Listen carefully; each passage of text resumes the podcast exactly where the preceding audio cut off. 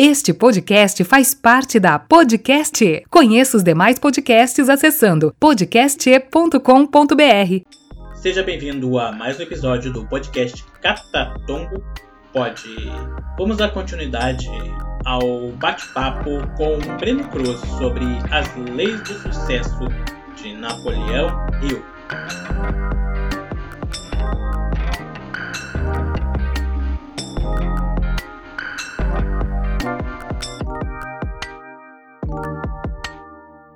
Vamos passar então para o próximo tópico, que é cooperação. Já comentamos ali, tem uma parte que nós comentamos sobre negócio nós falamos de forma meio superficial sobre cooperação. Segundo o Napoleão Hill, cooperação ela precisa ocorrer em todos os níveis, levando em conta não apenas o seu interesse, mas o bem-estar de todos à sua volta. Então, é aquilo que eu falei, né? Sobre a questão de você saber ser um líder e saber ser um chefe. Aí você, você tem que saber trabalhar com as pessoas em sua volta. Você tem que ap aprender a lidar com elas. E algo que eu digo bastante, as pessoas me perguntam como é minha personalidade na empresa. Eu sempre digo, eu sou crítico. Mas aí sempre questiono, você é crítico? Sim, porque eu aprendi na minha vida que a gente tem que aprender a fazer críticas construtivas e não destrutivas. Infelizmente, nós estamos acostumados a ouvir tanta crítica destrutiva que a gente acaba se adaptando e, e, fazendo crítica destrutiva aos outros. A gente não consegue fazer uma crítica construtiva a ninguém. Então acho que é essencial que a gente trabalhe isso em nós, entendeu? Em questão de você, você conseguir fazer uma crítica construtiva. Eu, e eu afirmo que a partir do momento que você consegue fazer isso, novos horizontes se abrem para você. Realmente, tanto que eu comentei lá, eu faço parte de um clube de oratória. O clube ele é estruturado de uma maneira que uma pessoa aprenda com a outra. Então nós temos ali, tem até um, um nome mais mais carinhoso, ao invés de chamar de crítica construtiva, é o feedback. Né?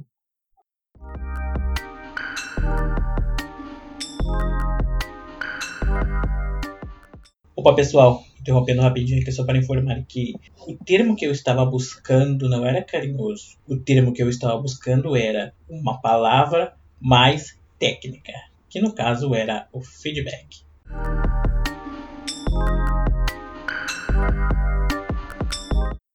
Que é tu avaliar, é tu avaliar toda a situação e tu mostrar para as pessoas os pontos que não estão indo bem e trazer para ela alguma de que maneira que ela pode melhorar aquilo, porque essa que é a diferença, porque se tu apresentar os pontos ruins é uma crítica, mas quando tu traz maneiras que a pessoa melhorar aquilo é um feedback, é porque não coisa, adianta é, é, muito fácil apontar os erros, mas o, o difícil é saber consertar, né?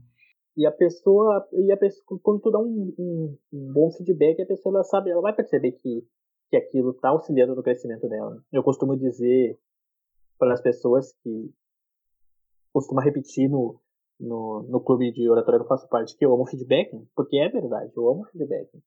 Se a pessoa me mostra que eu não estou indo bem naquilo e ela ainda me traz maneiras que eu possa melhorar aquilo, eu vou ser grato para ela, porque eu estou me desenvolvendo eu vou me tornar um, um comunicador melhor. Tem outro ponto interessante também, né, né, na, na situação de cooperação, é que quando tu coopera com uma pessoa, tu também aprende com ela. Sim, sim. Aquela coisa de você saber a hora de falar e saber a hora de ouvir, né? A questão de você saber é, a, ouvir a, a pessoa que é mais experiente que você. Porque ali você vai acabar aprendendo. Isso, e eu não digo isso só para quem está em questão de cargos, né? Vamos colocar aqui um exemplo.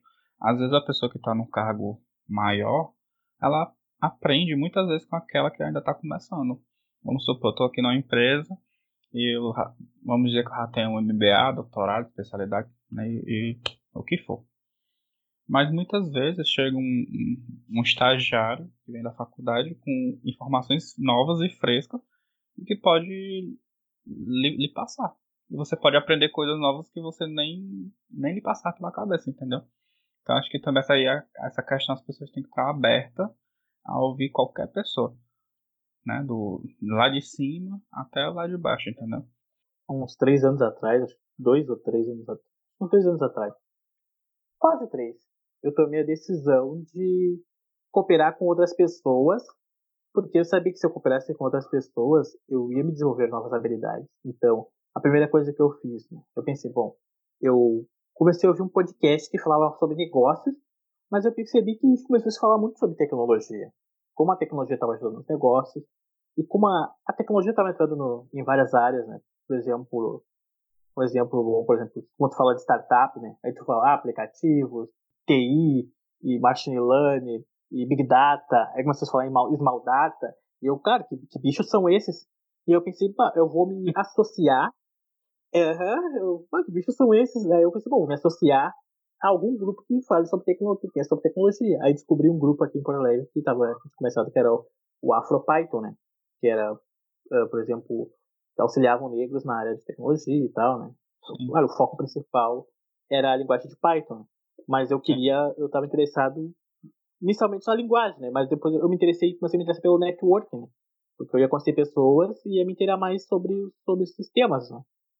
Então achei uma maneira de cooperar, foi lá me oferecer me ajudou a ser. Se precisar de alguma ajuda, de algum auxílio, eles iam fazer um evento, eu me comprometi. Tanto que lá foi o primeiro, foi o primeiro local que eu fiz uma palestra além do, do clube que eu faço parte. E o clube que eu faço parte foi a mesma coisa. Eu entrei no clube com o objetivo de cooperar para me poder desenvolver novas habilidades. Né? Conhecer pessoas novas e aprender coisas novas. Aí surgiu a oportunidade de participar da gestão do clube. Então eu fui entrando, né? Bom, eu vou entrar na gestão, vou cooperar com o pessoal da gestão para me desenvolver habilidades de gestão. Mesmo que seja de forma voluntária. Isso leva também é para levantar de novo aquele questionamento de que a gente não consegue nada sozinhos. Nós temos que ter uma equipe, nós temos que ter um grupo. Pois se você pretende crescer, seja lá se você está empreendendo, você, ou essa, na sua empresa, você tem que saber trabalhar em grupo. Você tem que colocar na sua cabeça que você necessita das outras pessoas. Que sozinho nós não chegamos em canto nenhum. Vivemos em sociedade por isso, para poder conseguir se estabilizar, né? Então a única forma que você consegue para se estabilizar e crescer é cooperando, é convivendo em grupo, apre aprendendo a trabalhar em grupo, aprendendo a lidar com pessoas, e isso vai puxando tudo que a gente comentou aqui anteriormente, entendeu? Questão de personalidade, é, concentração, o hábito de fazer mais do que sua obrigação, isso tudo influencia muito. Influencia muito, é muito importante que as pessoas aprendam a trabalhar em grupo. Porque hoje, principalmente por conta das redes sociais, as pessoas estão se isolando cada vez mais. E isso prejudica muito é, na carreira profissional das pessoas, esse isolamento. Porque as pessoas nas redes sociais conhece milhões de, de outras pessoas, né? Mas na vida real não conhece quase ninguém. Ela vive mais só do que nunca.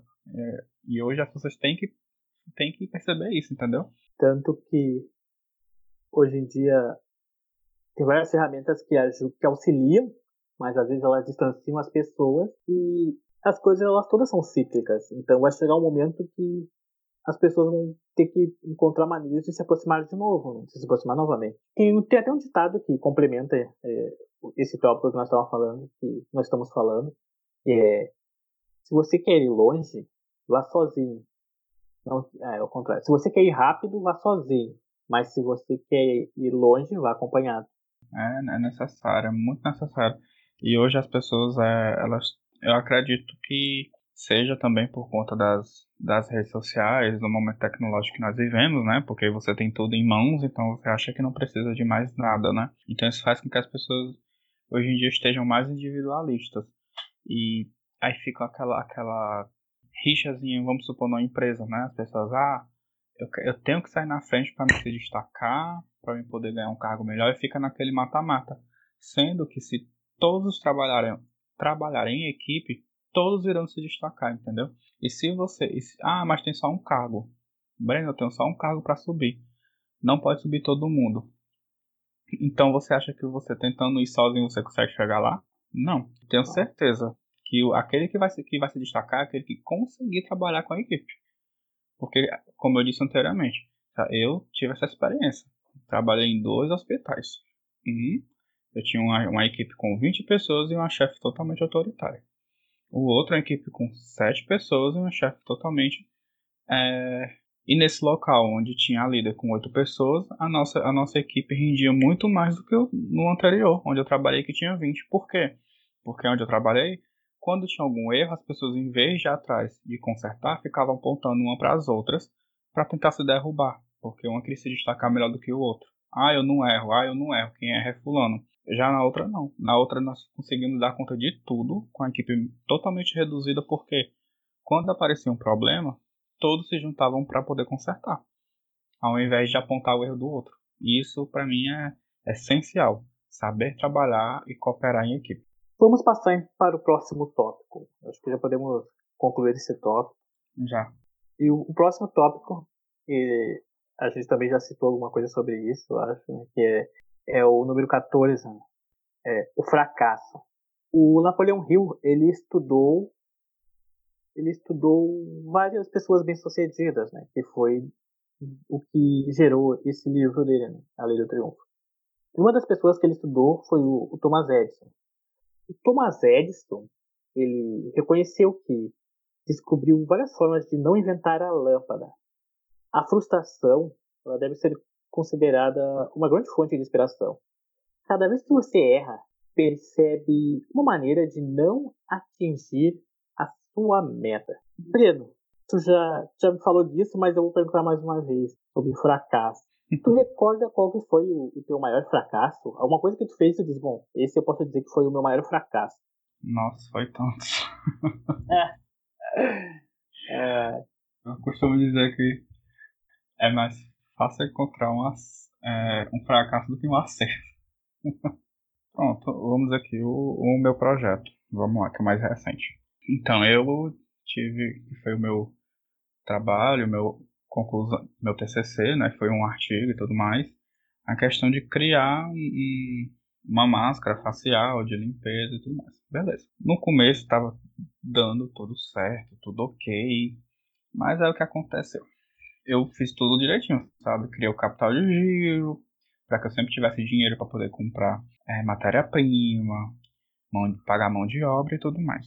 Mas o que acontece? Vai, foi aparecendo urgências, né? Acho que tu já passou por isso também, que você acaba tendo que mexer nesse dinheiro. Eu acabei que quebrando. Quebrei total por conta disso. E agora eu tô conseguindo me restabilizar novamente. Por quê? Porque eu vi que nós precisamos de uma de uma um plano de emergência, um plano emergencial, entendeu? E naquele momento eu não tinha. Eu me confiei apenas em, ah, já tá tudo ok aqui, capital de giro pronto, custeio, tá tudo como pronto, vamos lá colocar para vender. Mas não é bem assim. Apareceu vários deslizes e eu tive que eu tive que mexer no dinheiro e acabei quebrando. E, e, com isso eu aprendi que eu preciso de um, um, plano B, que eu preciso de, de uma. Pronto, que eu preciso de um plano de, de urgência, entendeu? E eu, eu fui isso agora com essa pandemia que tá acontecendo. Tá aqui. Tá rolando a pandemia, fiquei zerado de matéria-prima. Por quê? Porque eu não soube. É, eu, eu sempre comprava as matérias-primas de acordo com a saída de produtos que eu tinha. Eu nunca deixava para estoque, entendeu? Eu não soube é, manipular meu estoque, gerenciar meu estoque é, corretamente. Então a pandemia chegou, fiquei estagnado, fiquei cheio de pedidos de, de produtos, mas não consegui botar para vender nem produzir porque eu não tinha mais matéria-prima e nem tinha como conseguir. Porque nunca passou pela minha cabeça uma pandemia acontecer e as coisas pararem. Acho que também não passou pela cabeça de muita gente, né? Acho que isso serve de lição não só para mim, mas como para muitos que estão aí no mundo do empreendedorismo, né? Que você tem que ter um plano B para tudo. Você tem que ter um plano reserva. Então, talvez se eu tivesse pensado nisso antes, eu tivesse feito um, feito um estoque maior, em caso de urgência, como aconteceu agora com essa pandemia, eu não estaria passando por esse processo, entendeu? E isso se reflete em grandes empresas. Eu tenho contato com pessoas que trabalham em grandes indústrias farmacêuticas e elas continuam a todo vapor. Mas por quê? Porque eles, desde o começo, têm um planejamento de estoque um gerenciamento todo estruturado em caso que ocorra alguma pandemia. Mas porque eles já têm esse plano? Porque eles já passaram por pandemias passadas. Essa é a minha primeira. Tá entendendo? Isso eu tô dizendo no meu ramo de, de farmácia. Então, é assim, é, é necessário que a gente fracasse, é necessário que a gente erre para que a gente aprenda. É como eu disse anteriormente. Se você não fracassar, no primeiro, quando você já estiver lá em cima, a primeira, a primeira barricada que você levar, você cair com tudo. Porque você não vai saber é, se desdobrar, entendeu? Então é necessário. É muito importante que a gente erre, que a gente fracasse e que a gente aprenda com isso. Eu perdi, eu fracassei perdendo a oportunidade de fracassar. Como assim? eu, eu posso dizer que a minha primeira atividade empreendedora foi vendendo picolé. Né? Lá, lá pelos 14 anos, mais ou menos, eu tomei a decisão de vender picolé. Então, tá. Aí, anos de, uns anos depois, acho que eu tava com uns 18, acho já. Nós estava naquela época que tinha várias lan houses, né? E eu, eu e mais um amigo tínhamos esse feeling de ver que, cara, lá, lan house tá dando dinheiro. Eu acho que é uma, uma oportunidade interessante investir nesse mercado de, de lan house. Mas só que nós fomos fazer, hoje eu sei que o nome disso é benchmarking, que é tu ir no, que é tu pegar uma, uma referência, ir lá e analisar como é que eles trabalham e tudo mais, tem toda uma, uma estratégia para fazer um bom benchmarking. E nós chegamos numa lan house e começamos a conversar com o cara, uma lan house dá dinheiro. Ah, lá, quantos computadores? Ah, eu tenho tanto de computador e eu tenho tanto de lucro. Eu tenho tantos clientes, eu tenho isso, eu tenho aquilo. Ah, nós estamos pensando, nós estamos com o objetivo de abrir uma lan house lá no nosso bairro. É o cara, do nada, assim, um cara com visão, da, da, na época eu não percebi isso, mas o cara tinha um pouco de visão, porque ele falou assim, bom, se vocês forem abrir uma lan house lá no bairro de vocês, eu posso entrar com os postos, eu já entro com dois computadores, dois computadores bons aqui, para vocês já começarem. Vocês entram com mais uns dois computadores, tem quatro computadores dá para começar. Então, naquele momento, a gente já podia ter iniciado um negócio. Né? Claro que teria que ter um espaço, teria que ter um, um espaço físico para botar lan house, teria que ter uma internet. Né? Mas só que nós ficamos pensando naquilo e nós não voltamos lá para falar com esse cara, com esse, com esse rapaz. E nós perdemos a oportunidade de, de, de abrir, de abrir uma house. Né? E poderia ter sido uma experiência boa. Né? Nós, o nosso, nós já fracassamos mentalmente por ter tido medo de iniciar aquele negócio. Por isso que eu disse que foram dois fracassos. Né? E se nós tivéssemos iniciado, mesmo naquela época eu não percebi isso, mas mesmo que nosso negócio tivesse uma vida curta, durasse um ano, dois anos ou três anos, ou de repente a gente falisse aquele negócio por alguma, alguma adversidade que surgisse e nós não conseguíssemos lidar, nós perdemos a oportunidade de ter essa experiência. Isso poderia ter trazido uma maturidade empreendedora mais cedo para mim.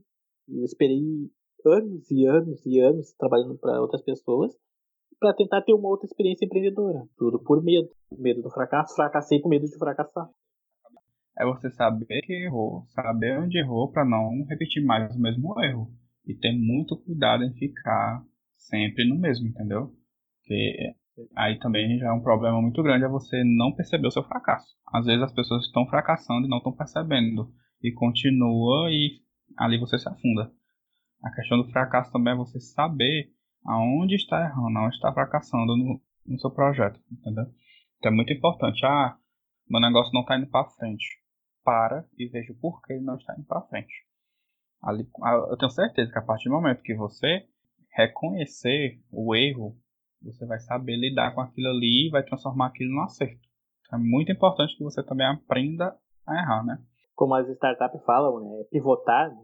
É tu mudar o seu negócio não está indo naquela direção, procura uma outra direção que tu consiga fazer com aquilo dê certo. Eu tenho minha mãe, minha mãe é uma empreendedora. Estamos concluindo aí mais um episódio incrível com o Breno Cruz. E a propósito, essa parte da mãe dele traz bastante aprendizado. Sugiro que vocês não percam esse que vai ser o último, a última parte desse episódio. Não só a última parte desse episódio, como também a última parte da temporada. Estamos tentando ficar entre os 20 minutos para nos mantermos naquela lista do Spotify dos podcasts até 20 minutos. Talvez no futuro isso mude, façamos um episódio um pouco maior, mas por enquanto é isso. Não perca o próximo episódio.